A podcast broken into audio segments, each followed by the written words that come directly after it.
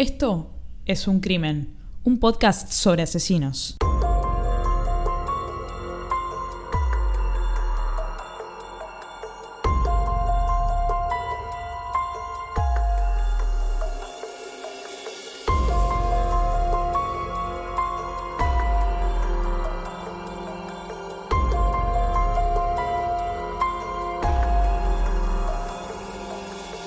Hola a todos, ¿cómo están? Yo soy Ángeles Yo soy Anabela.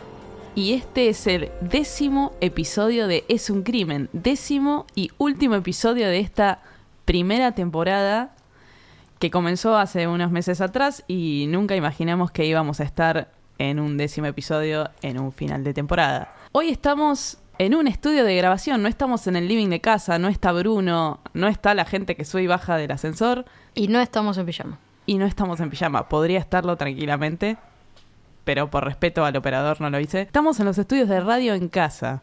Y es una novedad para nosotros, porque estamos separadas con Ana. En general siempre grabamos una al lado de la otra y ahora nos separa, no sé, un metro. ¿Cómo te sentís? Mejor, mucho mejor. Bueno. Mucho mejor porque ya no te soportaba más. Hemos recibido muchos mensajes de oyentes, impensado, un montón de mensajes. Más que nada por Twitter, algunos mails. Sí, mails. Mails, muchos mails de gente recomendándonos casos para que toquemos en el programa. Ya vamos a darle bola a todos, son un montón. Yo Así siento que- que... se lo tomaron muy a pecho. Entonces todo el mundo empezó a recomendar y de golpe tenemos una lista de 50 casos y no era ley. Que aparte nos llegaron mails de, de, no sé, de enormes.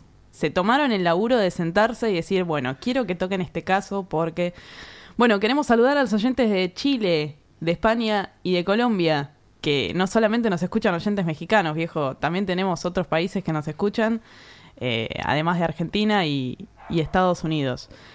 Y quiero hacer una salvedad. Si tienen una banda, les gusta tocar la guitarra, tienen música para que nosotros pasemos en el programa, mándennos música de ustedes o algún cover de, no sé, de los Rolling Stones. Así hacemos algo distinto en el programa que es pasar la música de nuestros oyentes. Se, se me ocurrió y dije, voy a pedirles música.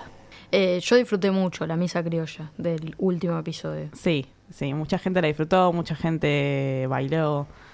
Bueno, y hoy este episodio también se caracteriza porque, además de estar Ana y yo en este estudio, tenemos un invitado especial. Estamos en la presencia de Germán, Germán Martínez Alonso, un compañero de la casa, un amigo de la casa, licenciado en comunicación social, pero ante todo persona. ¿Cómo estás, Germán?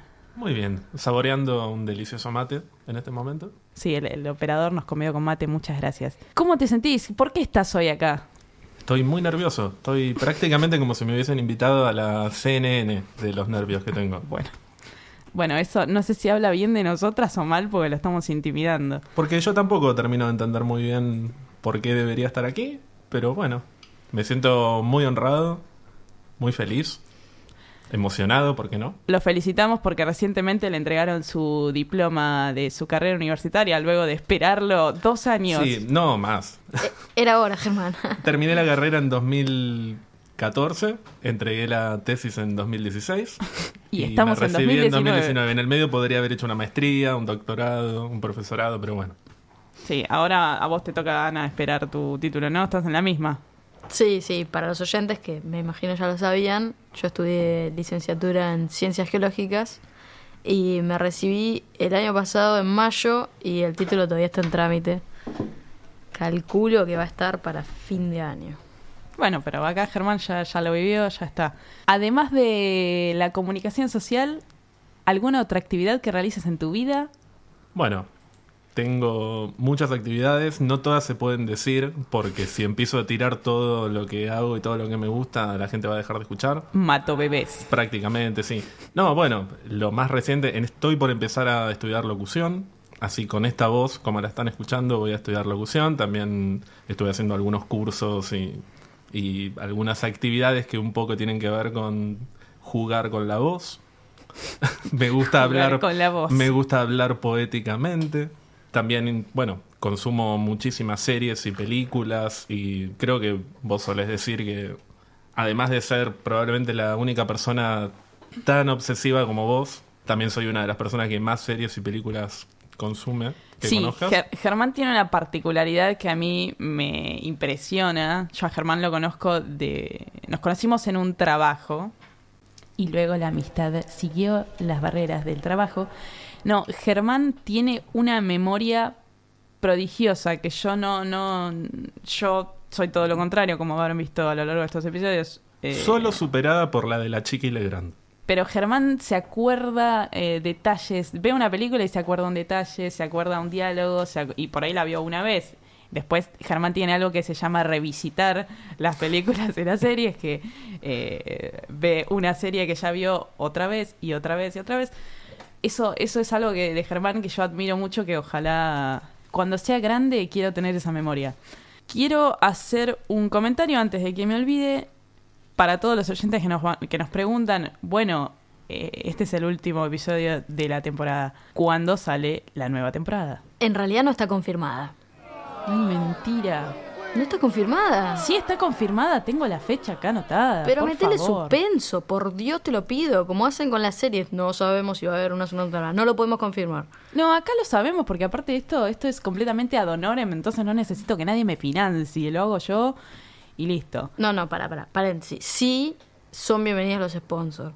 Sí, por favor, alguien que nos dé dinero. No. eh, bueno, la, la segunda temporada está programada para el 5 de septiembre. Esperen hasta el 5 de septiembre, quizás en el medio hacemos algo. No prometas. No prometas, María. Estamos en, estamos en año electoral en Argentina, así que voy a prometer todo lo que yo quiero. Y seguramente en la segunda temporada nos vuelva a visitar Germán para hablar de algún otro caso, como el que hoy nos convoca. ¿Podemos hablar de cuál fue tu episodio favorito? Sí, preguntémoselo a Germán, que Germán los escuchó todos. Germán, va- a- yo les voy a contar a los oyentes. Sale un episodio, Germán lo escucha, me da feedback. Y yo siempre estoy esperando el feedback de Germán como, no sé, como si fuera no sé, un llamado de mi mamá. Bueno, no somos tan distintos, igual. El mejor episodio de Es un crimen y el peor. El peor episodio no necesariamente me parece que sea el peor porque esté malo, porque sea feo el caso o porque haya sido aburrido, pero sí me parece que al comparar con el resto de los episodios cómo fue el tratamiento, el de Susan Cummings probablemente sea el que se quede un poquito, un poquito más atrás. Con respecto al mejor, me parece que no cabe dudas. Tenía hambre y me lo comí. Ese, ese, ese fue un episodio, sí, sí, muy, muy adorado por, por, Germán está Por hablando todo. del episodio de Gumaro de Dios, el caníbal mexicano. Sí, sí, sí, ese, ese episodio fue memorable. También tuvo mucho éxito el último, el de las hermanas satánicas. Yo debo decir que mi favorito es ese, el de las hermanas satánicas. Me, me divirtió mucho y estuve revisando, ¿no? Esta semana, los volví a escuchar algunos y para mí el, el peor es el octavo, es el del loco César, porque me aburrió como que, no sé, Me mentiste durante la grabación del episodio, entonces. no, es que en el momento lo disfruté, pero después me di cuenta que no, no había sido muy entretenido. Yo igual creo que es algo normal. Todos los episodios no pueden estar ahí a la altura de, de ser, uh, qué episodio. Siempre va a haber alguno que va, en comparación con otro, va a quedar medio bajón. Por ejemplo, para mí, uno de los que más me gusta es el, de, el tercero, el de Carrie Steiner. Muy bueno, muy bueno. Porque, nada, cambiaron algunas cosas respecto de los episodios anteriores. Y al primer episodio también le tengo cariño, el de Ricardo Caputo, porque fue el primero. En el episodio de Cary Steiner me parece que se empieza a construir un poco la mitología de Es un crimen, con uno de los primeros mejores casos de Kenny Bell. Sí, ahí nació Qué nivel. Y en realidad, por, em, por estadísticas, el peor fue el segundo. Que el fue peor estadísticamente fue el segundo, el de Graciela James. Que a mí es, ese episodio en particular me parece el peor. Para que los oyentes sepan, cuando sale un episodio yo lo escucho muchas veces. Porque primero quiero ver el tema del sonido, después quiero ver el tema de la interacción y nada, lo quiero escuchar. Y cuando escucho el episodio 2, no me excito. No me, no me pasa nada con ese episodio. Sí, capaz no es el más entretenido. A mí el tercero me gustó, el de Cari me pareció genial. Y lo disfruté mucho porque creo que hablamos de otras cosas también. Eh, Eh, eso también, introducimos datos extra que no tienen que ver con, con el caso, como por ejemplo la geología. Sí, la geología del lugar. A mí me gustó porque creo que lo, como que lo, todos empezaron a visualizar un poco más dónde ocurrió el crimen y creo que eso aportó un poco. ¿Les parece si comenzamos con el caso que nos convoca en el día de hoy? Por favor. Intenso. Hoy vamos a hablar de Jorge Mancheri, el asesino de Ángeles Rawson. Voy a hacer la misma aclaración que hice en el episodio anterior. Nuestros episodios llevan el nombre del asesino. Es por eso que si bien el caso se llama el caso de Ángeles Rawson, acá estoy hablando de Jorge Mancheri porque es el asesino. Este caso, bueno, este caso ganó una encuesta en Twitter en la que votaron creo que cuatro personas. Bueno, para. Porque a Ana, a Ana le encanta decir, estamos tocando este caso porque ganó una encuesta en Twitter que votaron cuatro personas. Quizás si la encuesta la hacemos hoy, votarían muchísimas más personas porque tenemos más seguidores. Teníamos 40 seguidores en ese momento. Por eso, o sea. Nada. Pero en parte este caso siempre fue algo que queríamos hablar, yo en particular, porque tengo ciertos puntos en común con este caso. A mí el caso me tocó de cerca, lo viví con mucha angustia, con mucha consternación, por varios motivos. El primer motivo es que yo fui al mismo colegio de Ángeles, Rawson. El colegio se llama Virgen del Valle, queda en Colegiales, en la calle Jorge Newbery, que es el colegio al que fuimos con Cecilia cuando éramos chicas. Cecilia, una de mis mejores amigas. Bueno, Ángeles iba a ese colegio. Yo vivía a una cuadra y media de ahí. Eso primero, yo conocía el entorno. Una aclaración, porque vos en el episodio anterior dijiste que habías vivido en Saavedra.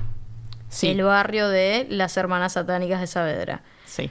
Vos viviste en colegiales antes. Exactamente, claro. Yo viví en colegiales los primeros 14 años de mi vida. Y luego me mudé a Saavedra, un barrio de jubilados. Claro, después nos mudamos. Pero bueno, sí, yo hice todo, mi, todo el colegio primario y parte del secundario en colegiales. Yo iba a un colegio a unas cuadras de ahí. Pero el preescolar, sí creo que fue el preescolar. La verdad que yo no me acuerdo, ¿no? Como si fuera Germán me acordaría. el preescolar lo hice en este colegio Virgen del Valle. Tengo otro punto en común, pero me parece válido mencionarlo a medida que vayamos avanzando en el caso. Bueno, Jorge Mancheri. Jorge Mancheri nació en el año 1968. Su nombre completo es Jorge Néstor. Y Mancheri era originario de San Miguel. Tenemos una persona en la sala oriunda de San Miguel. Me y caigo no es y me levanto. Ese dato no lo tenía. No. O no lo tenía fresco, por lo menos. Me lo quise guardar el otro día. Que salimos a comer, me hice la boluda porque quería que esto sucediera ahora. Pero seguramente lo habrán dicho 800 millones de veces en la televisión y no lo recuerdo. Fíjate que mi memoria ya no es lo que era antes. San Miguel. ¿Cómo es San Miguel? Yo no conozco San Miguel.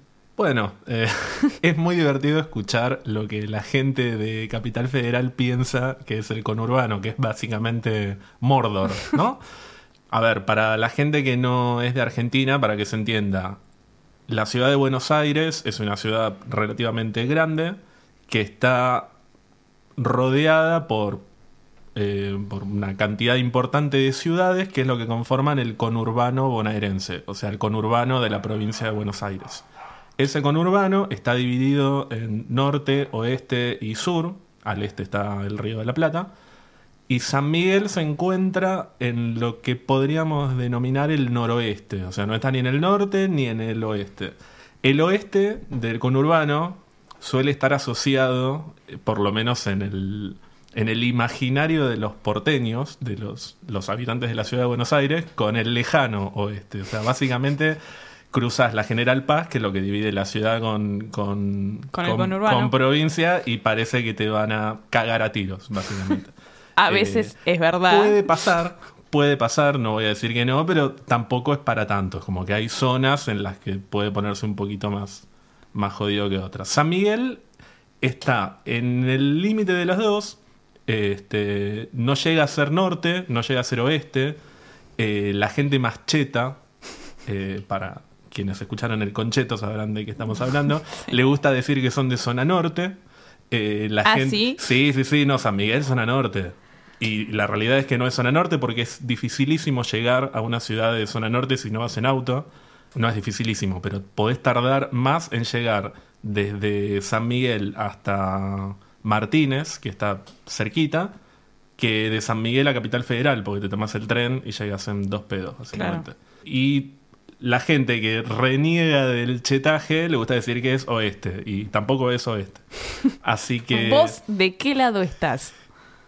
Del lado del pueblo, por supuesto. No, yo, yo estoy en el noroeste y ahora vivo en Capital Federal. Así que Se no estoy del lado de nadie. a- Irónicamente, ¿a dónde me mudé? ¿A qué barrio?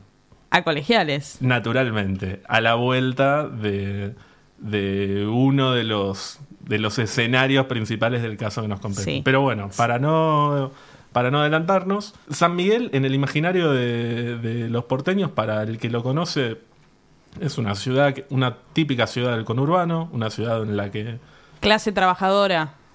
Fábricas. No. como si fuera San Martín, por ejemplo. No. No, no, no, no, hay- no hay tantas fábricas como en San Martín. El lugar emblemático de San Miguel no es el más feliz de, de los lugares, es Campo de Mayo. Sí, sí. Que- Es una base militar. Prácticamente es como una de las bases militares más importantes, si no la más importante, creo que la otra es la de Palomar, eh, donde, bueno, hay una historia bastante oscura con... Sí, estéticamente el lugar es hermoso. Claro. Yo he ido muchas veces. Pero bueno, por este motivo y también por un par de personajes medio nefastos que... Puedo ponerme a imitarlo en este momento, si quieren, ¿eh?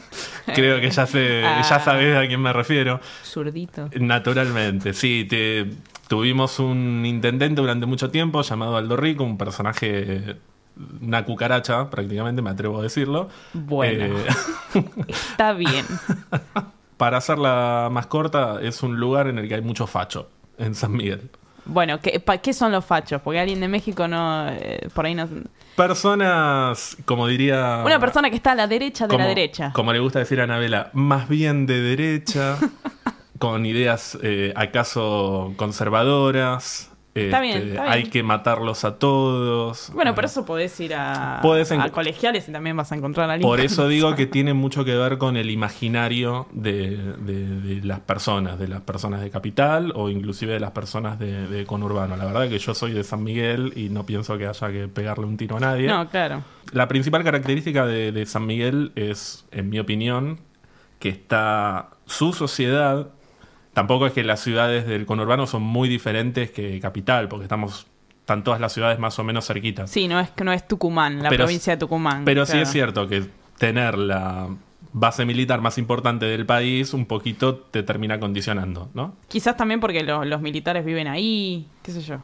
Es Eh, muy, muy común viajar en el tren y... y- Claro, porque viven donde trabajan. Entonces, Exacto. eh, Bueno, Mancheri se crió en San Miguel.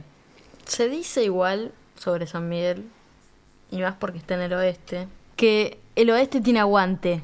¿Lo escuchaste antes esa frase? El oeste tiene aguante, lo dicen las, las personas del el oeste. San Justo, Merlo, Moreno, etcétera.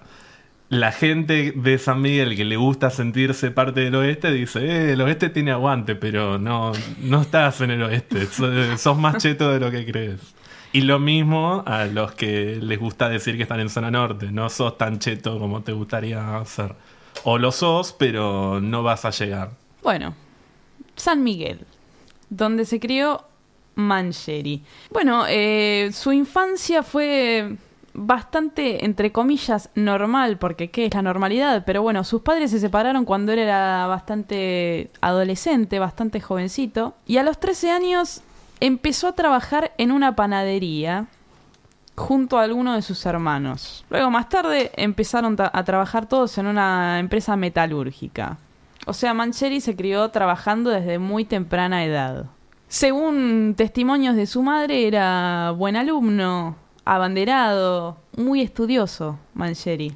Pasa el tiempo y en el año 2003 se casa con su novia, Diana Saetone, que va a tener bastante relevancia en lo que es eh, el caso de Ángeles Rawson en términos de eh, testimonios.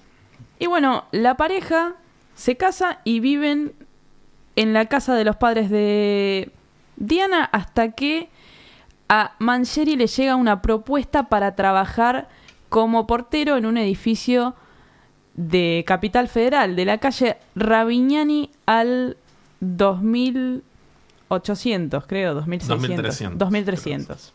Lo tengo anotado, pero lo perdí de vista. Bueno, acá a la vuelta de donde estamos. de hecho. Exactamente, estamos muy cerca de este edificio. Bueno, Mancheri comienza a trabajar como encargado en este edificio del barrio de Palermo. Tenía planes la pareja tener algún, tener algún hijo, pero no pudo ser porque había una, una condición física eh, en Diana, tenía, tenía un problema en la tiroides y bueno, no, no pudieron cumplir el sueño de ser padres. Bueno, seguían lo- los planes en la pareja, querían, querían tener una casita en Pilar, querían edificar una casita en Pilar, problemas económicos, eso, no pudieron, bueno, terminaron comprándose un auto, y lo voy a mencionar el auto porque va a ser importante también en el caso, compraron un Renault Megane modelo 98. También dicen sus familiares y amigos que Mancheri es muy hábil con sus manos. Puede tomar un objeto destruido, algo de la calle, algo desechable y convertirlo en un objeto, en una artesanía, en un adorno. Bueno, también le gusta la música. No sabemos muy bien el estilo de música, pero es un ávido coleccionista de música. Yo me lo hago escuchando sui generis a Mancheri. Totalmente, totalmente. Eh, Em, Rock nacional. Rock Box nacional. Day. Box Day. Sí, sí, sí. Sí, sí. ¿Acaso Almendra? Al- sí, sí, no sé. Es, como parece- del otro, sí. del otro lado. Pero sui generis me lo hago escuchando. Mancheri es un tipo, para que ustedes lo puedan imaginar, eh, corpulento, grandote, de estatura bastante bastante alta, qué sé yo, medirá un metro ochenta. Es un tipo Pelado. pelado, sí, no, no sabemos en qué momento pasó eso, pero, pero ya lo conocimos pelado. Bueno, entonces Mancheri vive en este edificio de la calle Ravignani y cumple un horario como cumplen en general todos los, los encargados de edificio, de lunes a viernes por la mañana hasta el mediodía, luego a la tarde y luego los días sábado también por la mañana.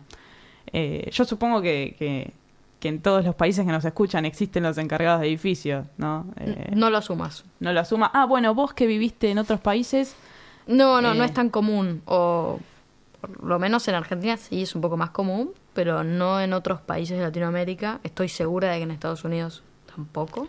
El portero cumple un rol, es como que está velando un poco por el edificio y hace un poco de tareas entre seguridad, limpieza, no temas administrativos. no. Pero por ahí colaborar si algún vecino tiene algún problema en el departamento, hacer un pequeño arreglo. Sí, Eh, que no son todos los porteros. Tenés mm, a porteros más arreglatuti y tenés otros que les importa tres carajos Sí. si se te rompió algo. No, hay algo im- importante que, que si los oyentes no saben lo que es un encargado o no, no, lo, no lo tienen, digamos, en su país, es que el encargado suele ser una persona de confianza para los habitantes del edificio. Es decir, primero, lo ves todos los días cuando te vas a trabajar, podés tener alguna conversación trivial con el encargado, por ejemplo, cómo salió Boca River el domingo, quizás charlas más profundas, hay gente que, que se hace muy amiga, entre comillas, del portero, es el tipo que, que, que vos le abrís la puerta de tu casa para que, no sé, se te apagó el termotanque, ah, yo te lo voy a prender. Es una persona de confianza. Más si los porteros llevan muchos años en el edificio. Esto es muy común en la ciudad de Buenos Aires. Exactamente, sí. Porque pueden llegar a estar, no sé, 20 años en el mismo lugar, 10, 15, 20 años, lo cual como que realza un poco más la figura de persona confiable. Exactamente, y el portero tiene la particularidad que yo creo que en el 98% de los casos vive en el edificio o en el creo en el último departamento que tiene el edificio, sea en el más alto o en, o en la planta baja. He visto los dos casos. En casi todos los casos, ese departamento es más chico. Claro, pero bueno, le, le da al, al encargado de vivir ahí con su familia y estar siempre eh, disponible. Esto es importante que lo entendamos, que el encargado es una persona de confianza del edificio, sobre todo si como Mancheri hacía 10 años que trabajaba ahí. Eh, básicamente vio crecer a los hijos de muchos. Nada, ¿Hay algo, Germán, que quieras eh, agregar sobre los encargados de edificio? No, no, justo en el que en el edificio en el que vivo yo, como es un edificio un poco más chico, el encargado viene solamente a, a cumplir sus tareas y después se va, Ah, pero, mira. pero aún así es como vos decías, te lo cruzás todos los días, yo lo saludo, a mí me, me- por una suscripción me llega un diario que no me interesa leer y le dije, che, quédatelo, bueno, gracias.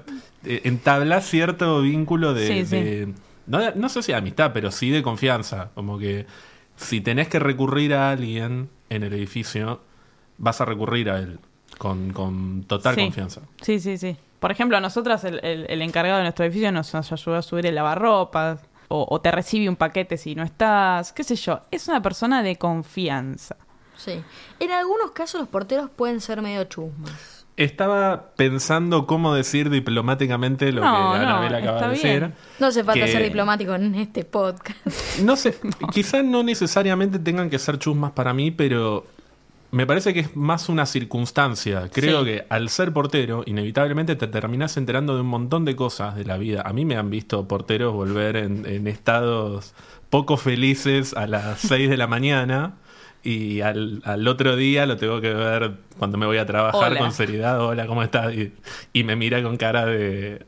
Sé lo que hiciste. te vi. Claro. Yo sé lo que hiciste anoche. Entonces, se convierten un poco en... No, en- también lo que pasa con el portero es que está parado a la mañana, toda la mañana en la puerta del edificio y a la tarde lo mismo y ve movimientos de todos y de toda la cuadra. Los movimientos del barrio. Eh, y habla con otros porteros. Entonces es como casi una sociedad de, de inteligencia. Saben todo lo que está pasando. Esos son los porteros. Ténganlo en cuenta porque esto va a ser muy relevante para este caso. Era el portero. En el edificio vivía Ángeles Rawson, la víctima de nuestro caso de hoy. Vivía con su familia. Voy a decir lo que leí en un bello titular de un diario. Una familia ensamblada. Bueno, Ángeles vivía con su madre, su padrastro y sus hermanos. Digo esto con un tono irónico, lo de la familia ensamblada, porque es una boludez, lo voy a decir de forma coloquial, es una boludez. La, era una familia completamente normal, pero bueno, la madre se separó, formó otra familia, se casó con otro- otra persona y bueno. Evidentemente igual eh, la relación entre todos era muy buena.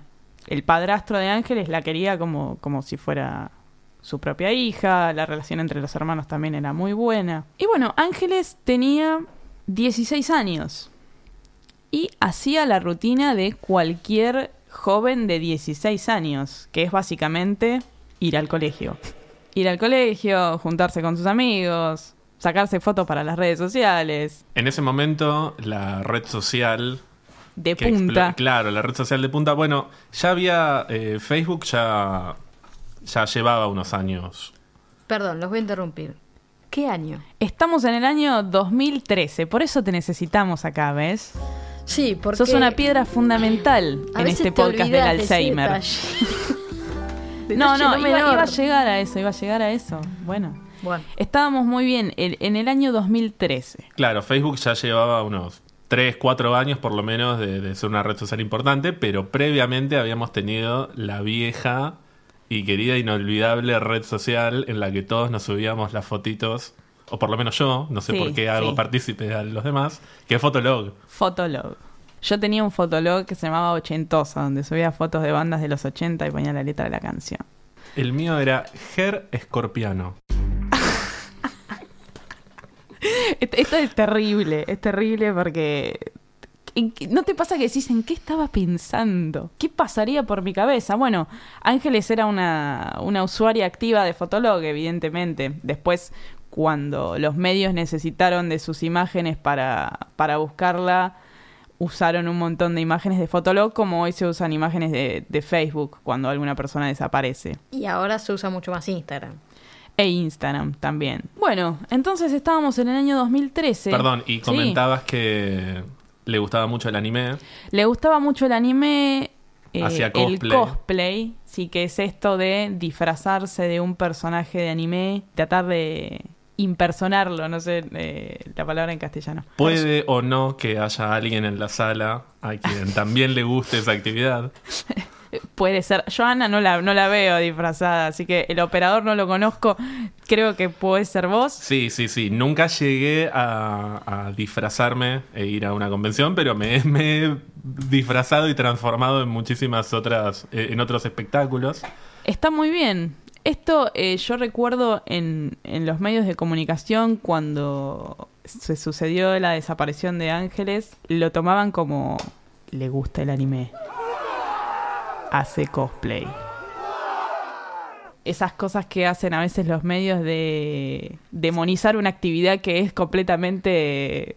Los medios y las personas, porque Y las personas, sí, mi- yo la escuché a mi mamá decir tipo, se vestía de negro. es que, ponele, a mí el anime no lo conozco, no, no lo, No lo consumís. no lo consumo, entonces para mí es desconocido. Entonces, a alguien que le gusta el anime, pienso, ah, por ahí le gusta cosas raras. ¿Entendés? Claro, es el, Pero- básicamente el miedo a lo desconocido. Pero muchas, muchas personas que no conocen, ya sea el anime o cualquier otra actividad cultural o, o consumo, también se enteran de la existencia de esa actividad o de ese consumo por los medios, muchas veces a través de personas que están comunicando y que tampoco saben de lo que están hablando. Yo me, Exactamente. mi tesina de licenciatura tuvo que ver precisamente con la expansión del anime y el manga en Argentina.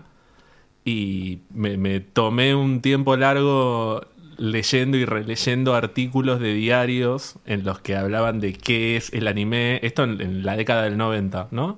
Y se leían cosas que eran maravillosas. Sí, Eh, básicamente como lo que vimos del canto gregoriano la semana pasada. Exactamente, exactamente. Sí. Es que para mí el anime era como pornografía japonesa.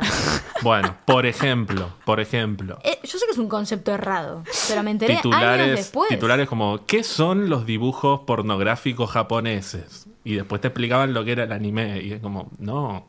Eh, no, Pará, eh, pará, pará, eh, existe La igual, pornografía eh. tiene otro nombre. Obvi- obviamente, sí, hay pornografía animada eh, japonesa, eso- pero es lo mismo que decir que, que el cine es pornografía. Exactamente, sí, sí.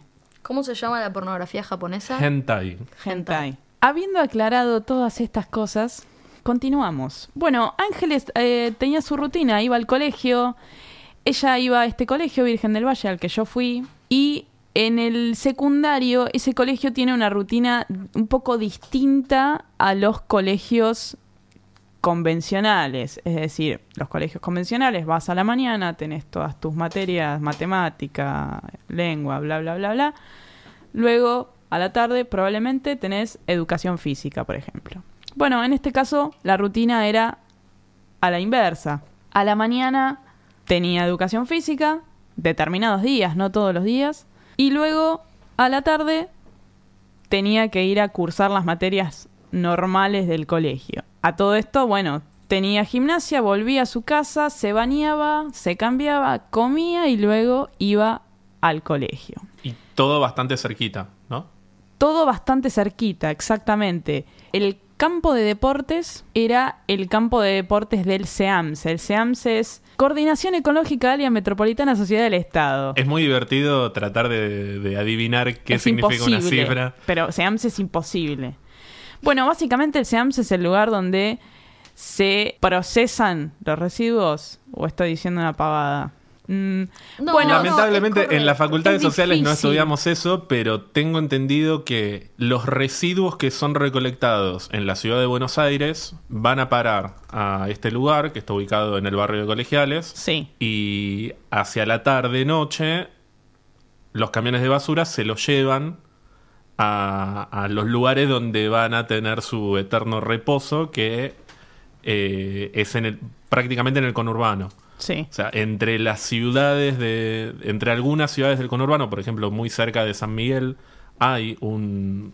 eh, ahora no me, no me sale el nombre del lugar, pero eh, uno de los destinos a donde se llevan los, residuos. Bas- sí. Sí, pero para más Sí, que basurero, sí. tiene un nombre concreto. Sí. Sí, que es básicamente un descampado donde, donde se tiran se tira la basura cosas comprimidas. y, y la gente va a buscar comida Y también. cada tanto, otra característica de San Miguel, por ahí salís a las 11 de la noche a- a- en el verano a respirar un poco de aire fresco y te llega una brisita de, olor a basura que es bellísimo. La No, verdad pero que- eso, eso es común en muchos lugares. Justamente porque, bueno, tiremos la basura ahí, total, si no vive nadie ahí, básicamente. Sí, pero el SEMSE sí es un lugar de donde se junta basura. Sí, Claro. tiene como un perfil más ecológico, digamos. No, no, Eh, no. Eso es lo que hace, te quieren hacer creer, quizás.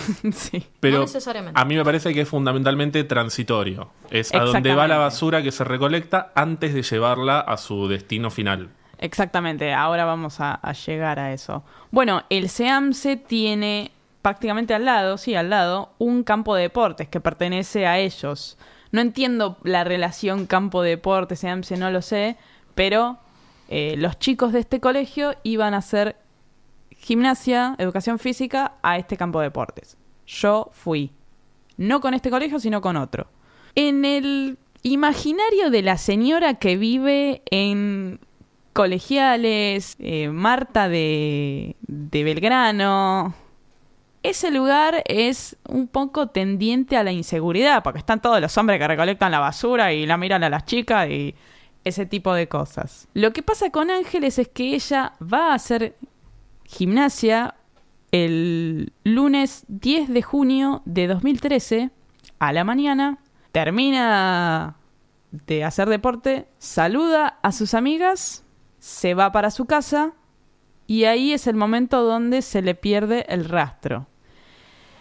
Ella nunca vuelve, o sí vuelve, ahora lo vamos a ver, pero ese es el momento concreto de la desaparición. Ella luego nunca llega al colegio a la tarde y luego del colegio que ya iba a estudiar inglés, tampoco llega a inglés. Los padres de Ángeles se intentaron comunicar con ella, pero se desentienden hasta pasada la tarde. Dijeron, bueno, quizás ella está en el colegio, esperemos que llegue a inglés. Si vemos que no llega a inglés, que no nos podemos comunicar, que no pasa nada, ahí vamos a preocuparnos y dar aviso a las autoridades, que es básicamente lo que pasó. Ellos llaman al Instituto de Inglés y en el Instituto de Inglés les dicen, no, acá Ángeles nunca vino hoy. Ángeles iba a inglés cuántas veces a la semana. No lo sé. Pero salía al colegio. Yo iba a inglés particular, supongo que iría dos veces por semana. Probablemente Eh, fuesen dos veces. Dos veces, no más que eso. Nunca llega a inglés. Bueno, es entonces cuando la familia se alerta y comienzan a buscarla. El padrastro, cuyo nombre es Sergio Patowski, la va a buscar, va con el auto a hospitales, va a comisarías, no hay rastros. Y bueno, hacen la denuncia formal. La búsqueda oficial de Ángeles comienza al día siguiente, el día 11 de junio. Este mismo día, el 11 de junio, Jorge Mancheri pide licencia médica porque estaba engripado. Empiezan las búsquedas más concretas de Ángeles, por ejemplo, el celular. El celular es un elemento que los adolescentes tienen adosado al cuerpo y los adultos también. Se pide a la compañía de telefonía celular cuál habían sido los movimientos del teléfono el día de la desaparición, el día 10. La compañía dice que a las 9.43 del día 10 se hizo un llamado desde el celular de Ángeles a un banco. Esto después eh, es desmentido, lo cual me parece muy simpático porque cómo decís con tanta seguridad que a esa hora se llamó a un banco y después decís, no, eso no pasó. Bueno, lo digo porque hubo mucho tiempo que la investigación se basó en este llamado, porque la llamada duró como 10 minutos según la compañía. Cuando dijiste 9.43 era de la mañana. De la mañana, claro. Horario que teóricamente Ángeles debería estar haciendo educación física. Y que el banco todavía no abrió. Y que el banco no abrió, pero el horario de atención a telefónica de los bancos es de 8 a 21. Bueno, eso por un lado. Otro movimiento que da la empresa de telefonía celular, que luego sí se verifica que pasó, es que a las 10 y 59 se le hizo al celular una recarga virtual de 50 pesos. ¿Quién recargó el celular de Ángeles? Bueno, luego la familia dice que siempre la esposa del padrastro de Ángeles se ocupaba de recargarle el celular a Ángeles. Entonces, este movimiento había sido eh, de una persona conocida. Fue, fue, no, no, nada de sospechoso hubo en esta recarga de 50 pesos. La ex esposa, no la madre. La Claro. ex esposa del. La ex esposa de Sergio, tienen razón, claro. Pero eso tampoco es un dato extraño también, porque es, es- no digo que, que tenga que levantar sospecha ni nada por el estilo, pero es llamativo, volviendo a lo del titular de la familia ensamblada, que Sí. ella viva con su madre, su padrastro, y que la ex esposa del padrastro sea la que le carga Sí, sí, es, eh, es raro. el dinero en la tarjeta. Es una dinámica rara. Habla de una dinámica familiar que no digo que tenga que levantar sospecha porque está buenísimo. Ojalá todas las familias pudieran tener una relación que no fuese tóxica. Pero, eh, pero sí eh, denota que hay una dinámica particular. Sí, sí, sí, sí, sí, completamente. A mí, a mí también me pareció raro, pero inicialmente se pensó quién hizo esa recarga. El secuestrador hizo esa recarga. No, después, no, no, fulanita siempre le recarga los lunes el celular a Ángeles. Bueno, y finalmente a las 21.49 de ese día, el celular de Ángeles se apaga Del día 10. del día 10, que es el día de la desaparición. Ahora toca ver cuáles fueron los movimientos de Ángeles. Los movimientos de Ángeles ese día, ¿qué pasó? ¿Volvió al departamento? ¿No volvió? Bueno, en, eh, levantar las cámaras de seguridad llevó muchísimo tiempo. Pero se confirma que Ángeles pasa por la cuadra del edificio y entra al edificio. En un primer momento se confirmó que Ángeles había vuelto al departamento porque se encontraron zapatillas, el morral que ella usaba. Después esto no fue tal, ella tenía dos morrales, entonces Ángeles entra al edificio, pero no al departamento. El día 11 de junio, un día después de la desaparición, a las once y media de la mañana, aparece el cuerpo de Ángeles. ¿Dónde aparece? Aparece en una cinta transportadora de la planta de procesamiento de residuos del SEAMSE en José León Suárez. José León Suárez es zona norte. San Martín, no es José León Suárez, eh, partido de San Martín. Martín. Yo toqué mucho tiempo en la Orquesta San Martín y José León Suárez Sí, es estoy parte casi de- segura. Estoy casi seguro que sí, pero me lo suelo confundir un poquito. Sí. Pero sí, es, es zona norte. Pero la cosa es acá, Ángeles desaparece en colegiales que hace en José León Suárez, en una planta de procesamiento. Acá es bueno aclarar que el SAMSE tiene más de una planta. Exactamente. Esa de, José León Suárez es concretamente en la que se separan los residuos a mano en esta cinta. O sea, los operarios separan los residuos. O sea, pueden pasar dos cosas con los camiones de basura que llegan a José León Suárez. Que vayan directamente al relleno sanitario o que los operarios separen la basura. Sí, creo que es eh, bastante aleatorio. ¿Cuál Sí, es el camión es aleatorio. que va a separación? Y en este caso el cuerpo fue encontrado así. Lo, lo encuentran los operarios mientras estaban separando los residuos. Se dan cuenta que hay un cuerpo de- en la cinta transportadora. Me imagino el cagazo de los tipos. Sí, no, no me quiero ni imaginar. Luego un, un- una persona del SEAM se dice, si el camión donde estaba el cuerpo iba al, al- al relleno, nunca más lo van a poder encontrar. Porque además iba a ser, eh, para ir al relleno, antes tiene que ser triturada, ¿no? Esa basura, compactada y triturada. Sí, estimo, estoy hablando sin saber, como siempre, pero estimo que sí. Bueno, el cuerpo fue encontrado en, en la cinta transportadora y ustedes imagínense, ese cuerpo fue tirado a la basura, transportado en un camión de basura, que el camión de basura se encarga de compactar un poco los residuos para que entren más y luego apoyado en la cinta transportadora. O sea, el, el cuerpo estaba visiblemente dañado, además de seguramente por los traumas de- del asesino, por el movimiento del, del camión de residuos. Que se la llevo desde Colegiales, Ciudad de Buenos Aires, a José León José Suárez. Que Suárez. No me acuerdo la distancia, pero serán 20 kilómetros más o menos. Sí, un poco menos, ahí, un poco menos, 15. pero Claro, que lo que determinaron en José León Suárez es que el camión que había llegado, el que habían separado, venía de colegiales puntualmente. Exactamente. Podría haber llegado desde otro lugar. Exactamente. Exactamente. Al- un punto central en, en todo este caso es Ángeles murió en el camión producto de, de- de la, de la compactación, digamos, de, de- de los residuos o murió antes. ¿Ella llegó muerta a la basura o murió ahí? El cuerpo estaba atado de pies y manos con una soga y en el cuello tenía una doble atadura de hilos y sal y bolsas de residuo. A todo esto ella tenía su uniforme del colegio. En ese colegio el uniforme es muy característico, es de color verde, verde, verde bastante fuerte.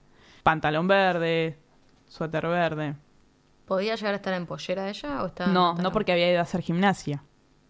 Tenía que estar en pantalón de deportes. Ah, bien. Debajo de las uñas de Ángeles se encuentra ADN de otra persona. Esto significa que ella intentó defenderse del ataque. Y la causa principal de la muerte es asfixia.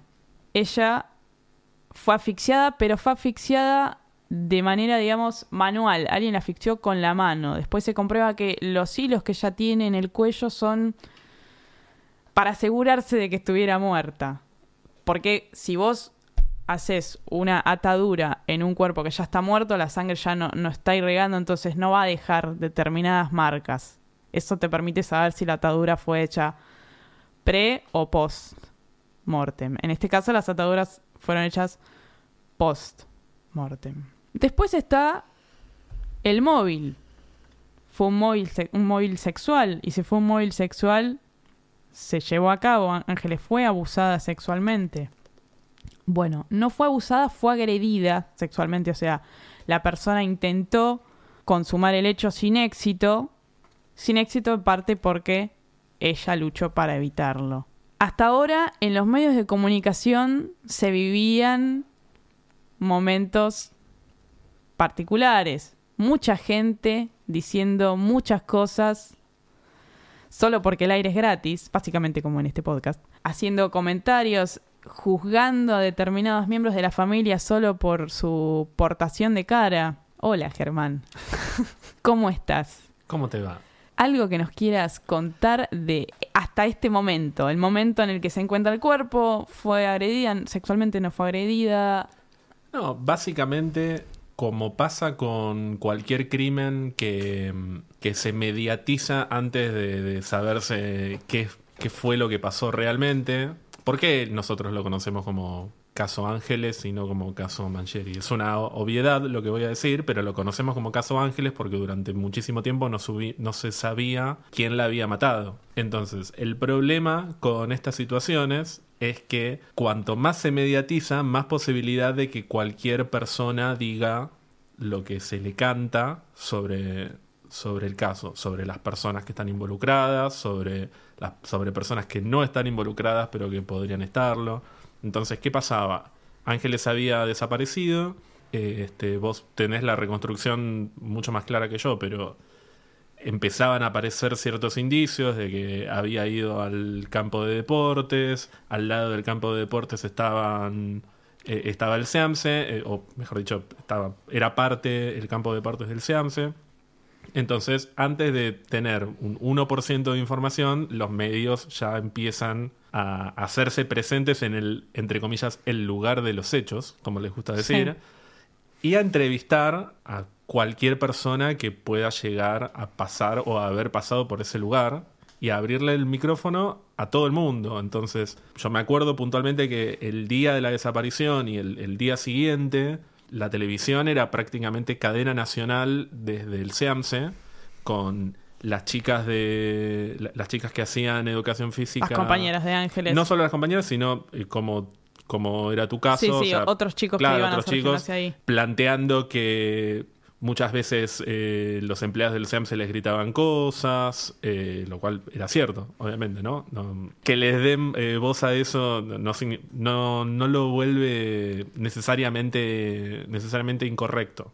Era muy común, por ejemplo, para mi mamá pensar, ah, esto fue uno de los, de los basureros del SEAMSE que la agarró, la mató, la violó y esa era la... Esa Claro. era, ya está, mi mamá ya resolvió el crimen. La fórmula básica es cuanto menos información hay sobre el caso y más vos le das a cualquier persona para que diga cualquier cosa, eso se multiplica después en las personas que lo consumen. Sí.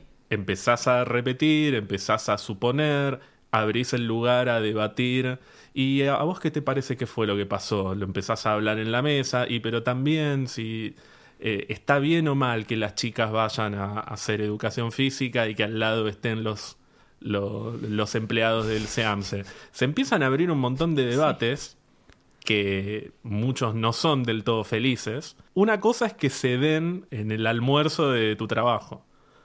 Otra cosa es que se den en Televisión abierta. En televisión Sí. abierta, en un noticiero visto prácticamente por todo el país, que además es por ese noticiero que después en la mesa del trabajo terminás hablando de las cosas que escuchaste y, y de lo que a vos te parece que podría haber pasado. Sí, y a mí me, me llama la atención que la gente que automáticamente se cree criminóloga, en un caso como este, en general, el asesino o el victimario, lo primero que hace un, un- fiscal o- es primero investigar el entorno. Lo, lo último que va a pensar es en el basurero del SEAMSE. Primero piensa en el entorno de la víctima. Y si no es el entorno, un poquito más afuera del entorno. Y de ahí se va alejando. Pero a diferencia de lo que piensa el, el común de la gente, ese es el razonamiento principal. No es pensar en fueron los tipos del SEAMSE. Igual, apenas eh, sucedió esto, se dividía entre los que pensaban que tenía que ver con los basureros del SEAMSE y gente que automáticamente empezó a señalar al padrastro.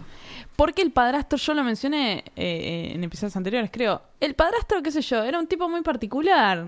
Eh, a veces por portación de cara nada más es tipo, ¿viste la cara que tiene este? Es un freak. Y por ahí el tipo, nada que ver. La cara Nada que que además ver, debes bueno. tener cuando está desaparecida tu hija de 16 años. No era la hija, pero era como si lo fuese. Es que yo vi cuando el padrastro habló con los medios y explicó la rutina que llevaba. ¿Que- ¿Querés verlo? ¿Lo quieren escuchar? lo tengo, lo tengo. Así lo- los oyentes lo pueden escuchar.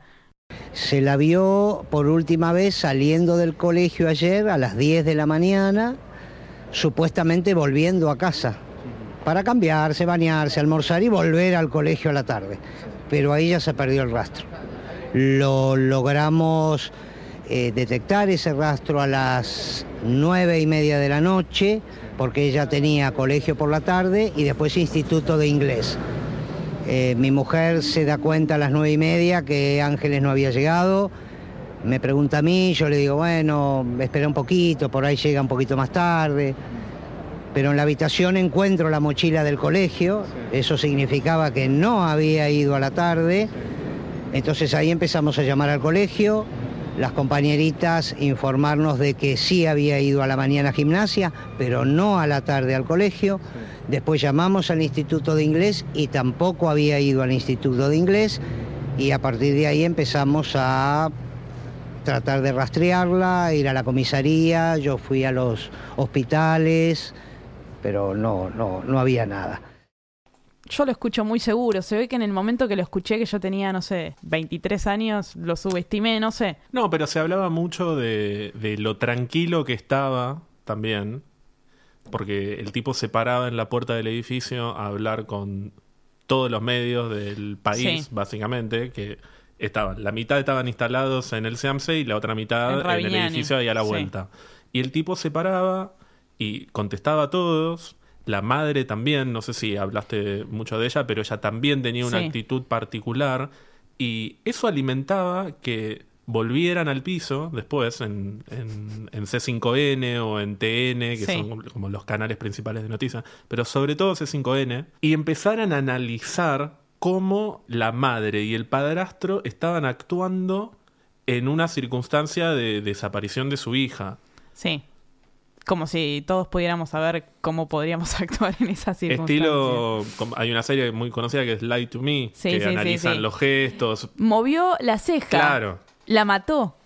Por eso digo, cuando digo todos lo pensábamos, yo no, no quiero decir que veía, ponía C5N y decía, ah, la mató el padrastro porque tiene cara de loco. No, llamaba la atención cómo ellos se paraban ante los medios. ¿Por qué? Porque generalmente cuando hay un, hay un crimen que se mediatiza mucho o algún caso en el que hay víctimas que pueden llegar a reclamar justicia. Por ejemplo, muere una persona, o mejor dicho, asesinan a una persona y todos los medios van a ponerle el micrófono a los padres y ¿qué van a decir los padres? Van a estar enojados, van a estar llorando, Sí, van a sí, estar sí. desesperados, van a querer justicia, probablemente quieran mano Ma- dura.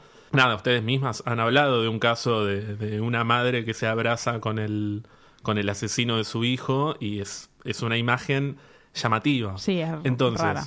cuando los, me- los medios van a buscar eso, o sea, los medios saben que, que la respuesta, los medios, los noticieros, saben que la respuesta que, que van a recibir probablemente sea eh, gritos y llantos y nerviosismo.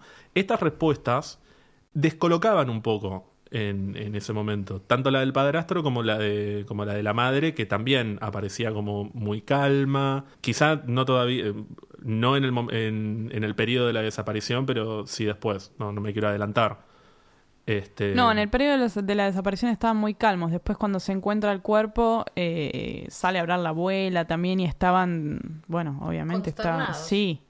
sobre todo por las características de cómo aparece el cuerpo. Acá había, hay un punto importante también, es que todavía no se sabe cuál es la escena del crimen.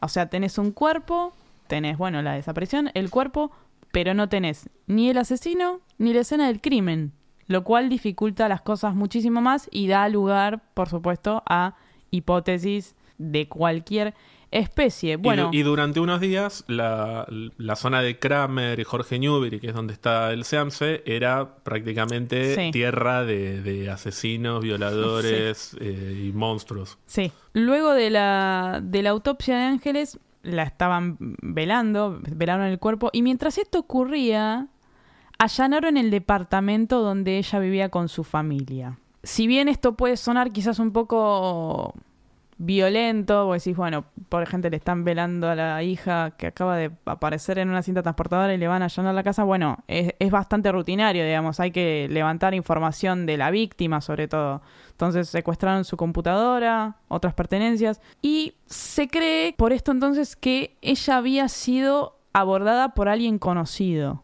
¿Por qué? Porque ella entra al edificio y después no hay en ningún lugar signos de violencia, ni en el departamento, y luego después vamos a movernos por el, por el edificio, pero no había signos de violencia.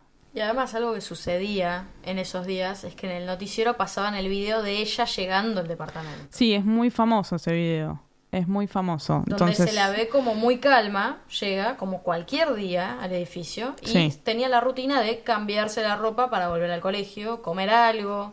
Eso es lo que ella hacía normalmente.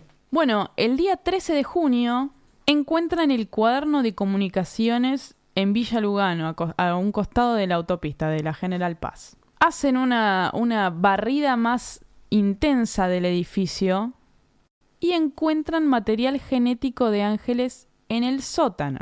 También encuentran bolsas muy similares a las que envolvían el cuerpo de ángeles y también encuentran sogas e hilos muy similares. Al sótano del edificio solo tenía acceso una persona, Mancheri, porque era el portero y bueno, en el sótano se guardaban cosas inherentes a la limpieza del edificio, así como también supongo escalera, destornilladores. Esto ya es un pequeño indicio. Entonces, la justicia cita a declarar a todos los familiares de Ángeles con énfasis en Sergio Patosky, el padrastro, y en Mancheri. En el momento que llaman a Mancheri para esta, para esta declaración, era más con ánimos de a ver si vio algo. Porque nadie desconfiaba del portero. No, Nadie. no. Es más, creo que vecinos salieron a decir que era un tipo amoroso. Era un tipo amoroso, un buenazo. Incluso eh, Sergio Patosky dice que un tipo buenísimo, que Ángeles iba a jugar a la terraza de Mancheri cuando, porque se ve que como vive en el último apartamento tiene un balcón muy grande, balcón terraza. Cuando era chiquita ella iba a jugar ahí. Había cierta confianza, es lo que hablábamos antes del portero, una persona de confianza. Luego de esta declaración, Mancheri queda detenido. como presunto autor material. Bueno, se secuestra es el auto que yo les mencioné antes y se allana el departamento. Yo no sé si ustedes recuerdan cuando a Mancheri lo detienen, pero Mancheri tenía algunas lastimaduras, sobre todo en su cara. Tenía en el cuerpo, pero estaba vestido, hacía frío, no se veía el cuerpo, sino que se veía una marca en su cara muy notable. Bueno, inicialmente la mujer de Mancheri dice que esto fue hecho por policías que lo apretaron para que él confesara. Luego se determina que esas heridas que tenía Mancheri eran hechas por ángeles. Ángeles defendiéndose del ataque de Mancheri le quedaron heridas visibles. Él dice en su declaración, hay dos declaraciones de Mancheri. Una, que es la, inicial, y luego hay otra que él quiere volver a declarar.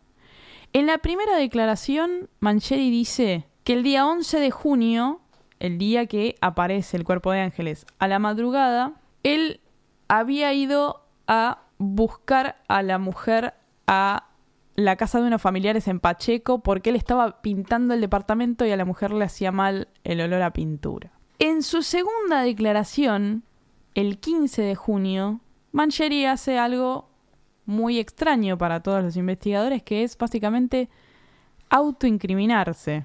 Él dice que fue él. Él dice, no le involucran a mi mujer, ella no tuvo nada que ver con esto, fui yo. Esto fue en una madrugada, ¿no? Esto fue en una madrugada, exactamente. Porque me acuerdo que esa noche prácticamente no, no, se, no se dormía. no. Yo por lo menos estaba... Me recuerdo a mi mamá prendida al televisor, ¿viste? que Dijo que fue él. Confesó. La confesión es algo, sabemos, muy, muy útil. ya está. Igualmente se necesitan pruebas que acompañen esta confesión. Pero bueno, fue detenido y llevado a Ezeiza, a la cárcel de Ezeiza. Bueno, ahora empieza el proceso de Mancheri contrata su defensa, tratar de, desmentir que él dijo lo que dijo, porque eso también, él dijo que la mató y después él empieza a decir que, que en realidad no, lo apretaron para que lo dijera. Bueno, y el 24 de junio asume la defensa de Mancheri el estudio de abogados de Miguel Ángel Pierri. Pierri es un abogado bastante conocido en nuestro país, bastante mediático, un personaje más bien nefasto. Sí, es uno de los dos abogados más mediáticos Sí. Eh, uno es Fernando Burlando y, el otro es Miguel Ángel Pierri, con la salvedad de que Pierri además tiene una, trayectoria de defendidos un poco oscura. Por eso, por eso decía lo de nefasto. Ha, defendido a, políticos bastante nefastos. Me atrevo a decir a otro potencial caso de Es un crimen, que el padre Graci. Ah, el padre Graci, sí. Lo que pasa es que no mató a nadie el padre Graci. bueno. Pero bueno, podríamos pero, pero no, sé si no fue peor. Mató la, mató la vida de muchos niños. Claro, sí, sí. Pierri es... qué sé yo. Si te está defendiendo Pierri...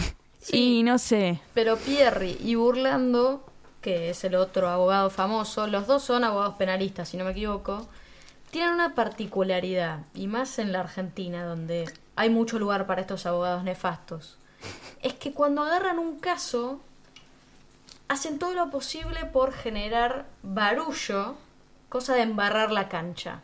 Entonces, por ahí es muy obvio que cometió el crimen, pero contratás a Burlando o contratás a Pierri y tenés asegurada esa cuota de quilombo que quizás hace que te salve. Sí, puede ser, puede ser. Acá, si no me equivoco, Burlando estuvo como abogado de la familia de Candela, ¿no? Esta nena que apareció muerta también, asesinada.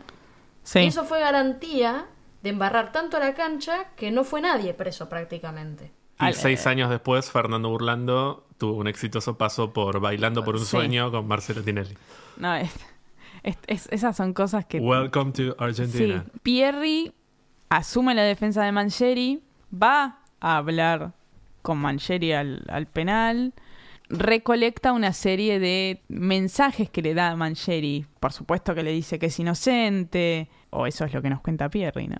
Y hay un momento en la televisión argentina muy interesante en el que Pierri va a un programa de televisión, de televisión por cable, en el momento que él defendía a Mancheri, claro, va al programa este junto con su hijo, un nene chiquito, un nene, no sé, de 4 o 5 años. Y ocurre uno de los momentos Un momento icónico de la historia de la televisión. me Sí, no sé si icónico Célebre. o loco o no, no sé cómo, cómo, cómo, no sé. todo. El periodista le pregunta, el periodista o este Es personaje, Leo Rosenwasser. sí, que no sé si le cabe la palabra periodista. Sí, Eh, empezó como humorista de, de Marcelo Sí. Tinelli, terminó Eh, entrevistando a Pierri, pero bueno. Sí, y le dice, "Manche- Mancheri es inocente y veamos lo que pasa. La, la pregunta es inevitable. ¿Mangieri es inocente, sí o no? Mangieri es un señor inocente que está pasando el peor momento de su vida. Pero boludo, mató a Ángeles. No, no Perdón. pasa nada, no pasa nada. No pasa Eh, nada. pasó lo peor- vale la nota, pasa lo vale el la peor nota. momento de su vida. Sí. Pierre dice que es inocente, que está pasando el peor momento de su vida, y el hijo habla encima y dice, pero boludo mató a Ángeles. Es una demencia y lo, lo puedo ver cien veces esto y no lo puedo comprender. No lo puedo comprender. Al día de hoy, por lo menos en el círculo en el, que me, en el que me muevo yo, que es el de facultades sociales, sigue siendo fuente de memes esto. es que Porque es, fue un momento espectacular. Al final el, el niño, por supuesto, estaba en lo cierto. Ana me dice el otro día cuando yo le contaba esto y me dice, pero ¿cómo, cómo es que el pibe sabe eso? O alguna conversación así tuvimos. Sí, porque yo, yo le, le di la teoría, ¿no? A Ángeles de. Para mí estaba armado. Yo le dije, ni en pedo estaba armado. Pierre estaba en la casa tomando la leche con el pibe y seguro estaba hablando del tema. Y el pibe es chiquito, lo absorbió. Y los pibes son así. Ese es el problema de, un pi- de ser un niño. Lo, lo que pasa es que la, la situación habrá sido así. Pierre hablando con la mujer, diciéndole. Mancheri la mató. Habrá sido así, ¿me entendés? Y el pibe estaba con todo, No, pero- comiendo las azucaritas ahí adelante. El argumento de, de Ana igual lo, lo comparte mucha gente porque al margen de que tenga 4 o 5 años y los niños a esa edad no tienen la capacidad de, de Filtrar. claro, y de mentir de, con ese nivel de elaboración, también la pregunta era ¿para qué lo llevó? ¿Por qué estaba Sí. dando la entrevista con el nene sentado en su regazo? Y por ahí no tenía quien se lo cuide. No, boludeces, son boludeces. Para mí es, es muy llamativo que lo haya llevado. No lo tendría que haber llevado. No es normal. No, sé, es que no, no conozco la totalidad del programa, entonces no, no. Ahí ya no puedo opinar, pero. El tipo es, es el abogado del caso que todo el mundo está mirando y, y se lo va a tomar como a broma de ir a un canal de televisión, llevar al pibe. Decime si no te llama la atención. Es una locura. Bueno, esto, ese, esa situación televisiva llega a los medios de comunicación, es, es noticia. Pero bueno, por supuesto la última palabra la tiene la justicia, no el hijo de Pierri. Bueno, y el 24 de junio se confirma que el ADN encontrado debajo de las uñas de Ángeles corresponde a Mancheri.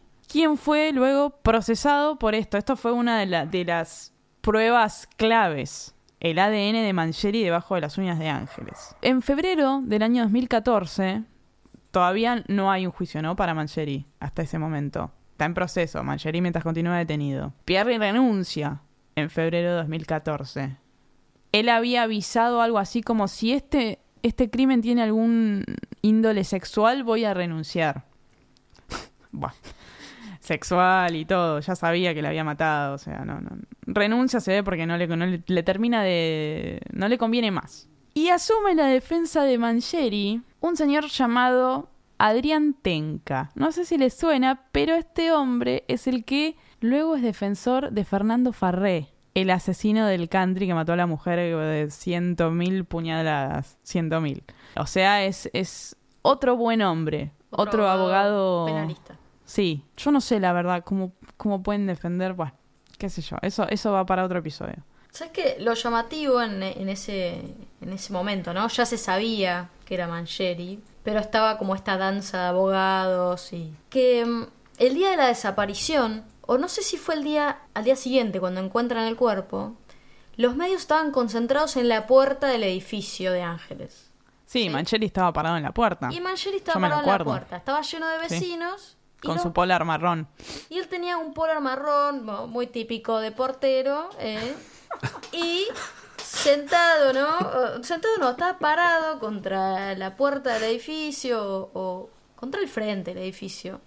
Y tenía una cara de sospecha. Yo ahora me doy cuenta y lo miro. No, pero eso con el diario del lunes, por boluda. supuesto, con el diario del lunes. Pero el tipo tenía una cara de como de, de perro, perro como triste, no sé cómo Bueno, decirlo. igual, eh, si, si en caso de que no hubiera sido, a ver, habían matado a la, a la piba del, del, no sé, del noveno F, no sé en qué piso vivía. Es la misma lógica que aplica para el Claro. padrastro. No, no estás en una circunstancia común y corriente. Exactamente, exactamente. No, Los que- mismos vecinos de los otros Sobre departamentos. todo con esto que dijimos de- del vínculo que suelen tener los porteros con, con las familias que, Exactamente. que habitan en un edificio si es que están desde hace mucho tiempo. Seguramente si él no hubiese sido el asesino, también habría estado bastante Compungido, consternado. sí. Porque además te, te- se te empiezan a cruzar, eh, si le pasó a ella, le puede pasar a mi hija. porque El asesino está en el edificio, Claro, es, es una como- situación, todos estarían del orto, Sí, básicamente. Lo, eso. lo que yo no me acuerdo es si Mancheri no declara ante los medios, hace alguna declaración ante los medios, en el día de la desaparición o el día posterior cuando encuentran el cuerpo. Yo estaba segura de que sí lo había hecho y, y estuve horas tratando de buscar eso, no lo encontré. Eso no significa que no, no haya existido, quizás solo no está subido en internet. Pero yo estoy segura de haberlo visto, haberlo visto declarar Porque, en de- la- a un periodista. Estoy segura, estoy segura. porque después los medios empezaron a rescatar esas imágenes del, del- del día que encuentran Sí. el cuerpo y, y- y empiezan a como a frenar cuando enfocan al portero. Como enfo- ellos enfocaban la situación de los No, pero yo me lo acuerdo a. Mancheri parado con los brazos cruzados así, apoyado contra la, la fachada del edificio. Exacto. No, y si ves programas de archivo, eh, o sea, lo que se llama programas de archivo, que son programas de televisión que se dedican a, A recopilar- a recopilar lo que pasa en, en- otros programas. En ese momento Duro de Domar era muy exitoso. eh, y yo tengo el recuerdo de, de- de haber visto esto que vos decís. De, de, eh, cómo se veía Mancheri en, Sí. en- en- Así como lo ves. en un registro que Sí. no nadie le había prestado atención en el día uno. Ya se sabe que es Mancheri, comienza el juicio oral. El juicio oral comienza en febrero de 2015. O sea, dos años después de eh, el crimen. En este juicio, Mancheri reconoce que las heridas que tenía se las autoinfligió. El abogado de la familia de Ángeles, o el abogado de Ángeles, mejor dicho, en cierto modo, pide prisión perpetua para Mancheri. Sabemos que en Argentina la prisión perpetua no es tal, tiene un límite. Creo que el límite que tiene son, no sé si 33 o 38 años, pero es por ahí. Una vez que llega a esa cantidad de años, se ve si, si puede tener eh, libertad condicional, etcétera. Pero mm, la cadena perpetua acá no, no es tal. El día 15 de julio, dos años y un poquito menos, lo sentencian a prisión perpetua. Pero la carátula de la condena es, podría ser tranquilamente, homicidio, intento de abuso. Bueno, no, es femicidio. Manseri es condenado por femicidio. Algo que sentó bastante un precedente, porque hubiera sido en, en otra años atrás homicidio agravado por por algo. Ni idea, no soy abogada, pero femicidio. Mancheri es un femicida y no puede pedir libertad condicional antes del año 2000 2048. O sea, va a tener como 80 años. Mancheri actualmente está detenido en el penal de Seiza. Realiza tareas de limpieza en el pabellón. Es como el portero del pabellón donde está alojado. Me hizo acordar a, a gente que declaraba ante los medios y decía que Mancheri era un tipo guarango. No sé si te acordás. Bueno, eso quería, quería hablar ahora que tengo algunos datos de, de color. Falsos testimonios. Más allá de que Mancheri haya sido el, femicida, hay gente que apareció en este caso solo por el hecho de figurar. Hay el testimonio de una mujer, que luego eh, la mujer eh, tiene un proceso judicial por falso testimonio, porque de hecho su testimonio era como bueno, nada, un testimonio cualquiera puede ser muy importante eh, cuando estás buscando al asesino de una chica, ¿no?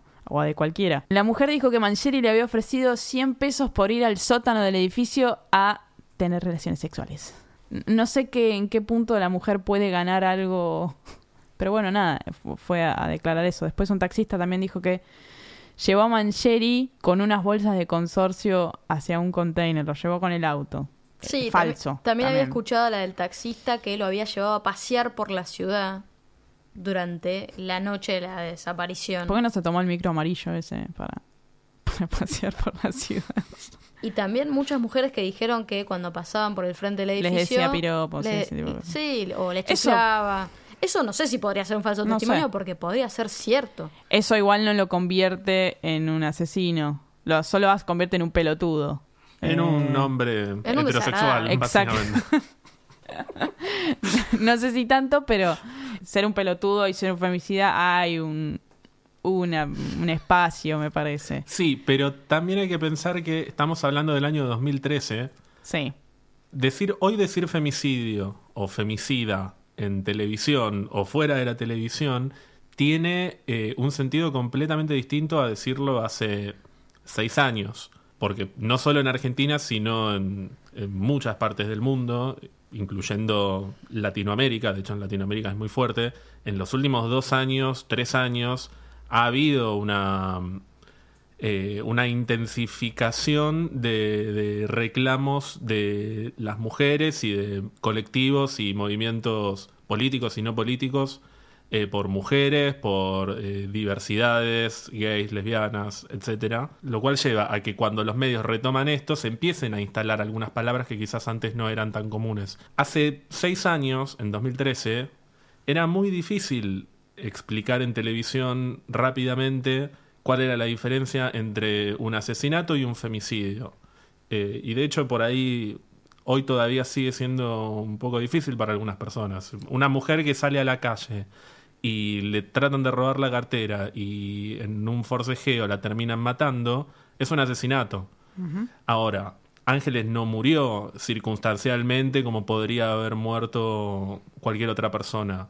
El crimen de Ángeles tuvo que ver fundamentalmente con el hecho de ser ni siquiera una mujer, era una niña. Para los ojos de Mancheri era una mujer, evidentemente. Sí, su condición de mujer la hizo víctima del crimen, básicamente. Porque, nada, él quería abusar de ella y para abusar de ella tenía que ser mujer. Y si hoy se da un caso de, de este estilo, no es tan común, o por lo menos no está tan bien visto, de hecho diría que está bastante, bastante criticado, que en los medios se hable tan ligeramente como se hablaba en ese momento. No solamente se trataba de, de una persona de género femenino, pues no quiero decir mujer porque era una niña.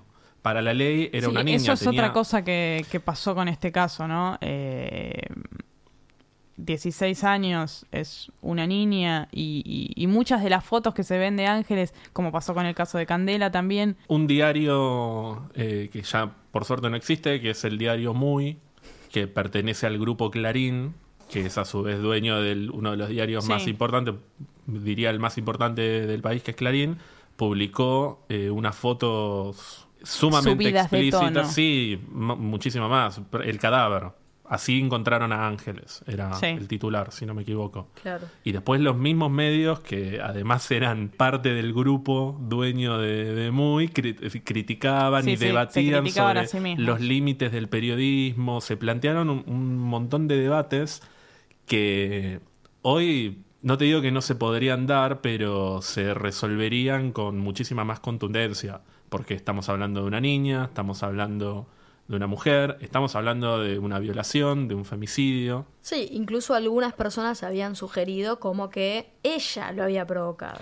Sí, es eso, sí. sí. Y que qué ropa llevaba puesta. Y la chica venía de hacer educación física con un jogging, o sea... Y se puede poner lo que se le cante el orto. No importa lo que tuviera puesto, pero... Pero pasaba mucho con ella y con el caso Candela que vos mencionaste, que es para otro Es episodio. otro- ese es otro que muy era intenso. También era una niña mucho más chica. En los dos casos, se y también fue muy mediático, en los dos casos era el análisis de cómo estaba las fotos que subía, cómo se vestía, Sí. eh, lo que mostraba, lo que no mostraba, si estaba bien que mostrara o no tanto con la edad que tenía. Escuchaba heavy metal, Germán. Y le gustaba el anime. ¿Ves? Es- los jóvenes, la verdad. Casi como si se lo mereciera por eso. Una locura. Sí, sí, es que en un punto, se, eh, en algunos tonos de algunas personas se, se escuchaba eso de, de- Bueno, en parte se lo buscó. Escuchando esto decís, eh, eh, bueno, ¿cómo, ¿cómo alguien va a decir eso? Pero eh, es lo que ponen implícitamente en el discurso. No, y que igualmente todas estas barbaridades yo las sigo escuchando Sí. día a día en, en mi vida cotidiana y las leo todos los días y potenciadas a, a- a la décima potencia en, la- en los comentarios de las redes sociales. El tema es... O los foristas, los que escriben en los artículos Claro. de, de los diarios. El tema es los medios. O sea, cualquiera no se puede parar adelante de un micrófono de alcance global y decir cualquier cosa pretendiendo tener una autoridad sobre el tema. Eh, hay algunos estudios de... Estuve viendo un par de estudios de consultoras antes de venir a, eh, de venir a grabar esto. Antes de venir acá, a, eh, la cuando- mañana. Mientras desayunaba. Eh, no, y se evaluó que durante todo ese mes de junio, este, si no me equivoco, en total las horas que se le dedicó en pantalla de televisión al caso de Ángeles fueron casi 600 horas en menos de un mes. 600 horas equivale a 25 días de, de televisión ininterrumpida. Sí. Eh, y estas 600 horas, el 50% correspondían a los mismos tres canales: C5N, América TV y América 24. Y después le seguían TN, Canal 9, y no solo noticieros, programas de lo que llamamos programas de chimentos que se dedican a, a- a la farándula. eh, programas de interés general. Prácticamente durante ese mes ponías la televisión y estaba garantizado que ibas a ver tres canales hablando de ángeles. Y no necesariamente novedades, porque hablaban tantas boludeces. No, no, hablando fundamentalmente Sí, en un loop, boludeces. loop eterno de lo mismo. Porque no, no habían datos nuevos sobre la causa. Sí, era- eh, prendías la tele y era lo único que podías ver. A menos que, que cambiaras a National Geographic y vieras un documental de ballenas, eh, era lo único. Y lo no me, único. no me quiero olvidar, no sé si lo ibas a mencionar ahora, el rol de la mujer de Mancheri. Sí, el rol de la mujer de Mancheri, que, que lo defendió Encubridora era. Eh, no, yo no sé si le pondría encubridora porque esto es una opinión personal y de hecho no se comprobó, digamos, en la justicia que ella lo haya encubierto. Pero no puede ni pudo nunca creer que él eh, fue capaz de eso. Porque yo entiendo que, no sé, estarías enamorada de algo. Bueno, yo no puedo creer que vos hagas esto.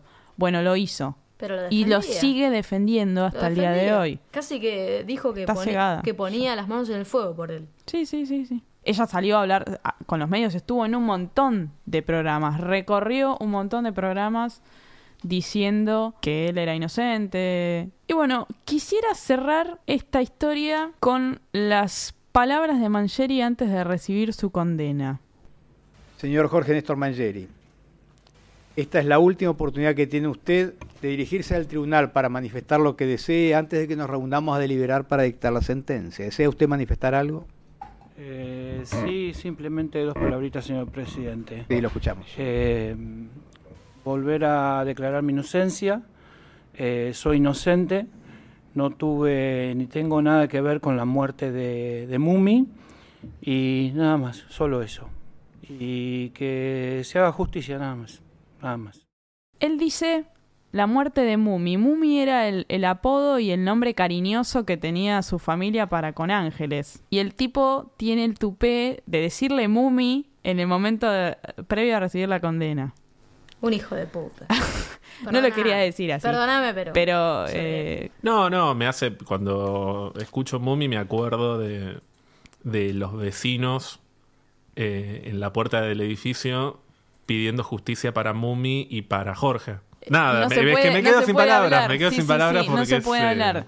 Eh, en el momento que él dice eso, que dice Mumi, los padres de Ángeles ahí en el juicio se quedan como Casi lo revientan. No sé, yo, imagino. yo, yo le rompo la cabeza. Ahí, ahí me salió el, Rubén de, de Valvanera. Sí, pero. Qué tupé, ¿no? Hoy en día Mancheri es amigo de Piti Álvarez en la cárcel. Eh, y de Eduardo Vázquez, otra persona muy sana. De Eduardo Vázquez era el baterista de una banda que prendió fuego a su, a su novia. Sí, sí. Entonces, las amistades se ve que coherente con lo que, con lo que profesan. Las Bueno, amistades. el Piti al lado de ellos dos igual es. eh, No, el Piti es lo máximo. sí. Bueno, creo que lo liberaron al Piti. No, me parece no, ¿eh? Na- nadie sabe realmente nunca dónde está Piti.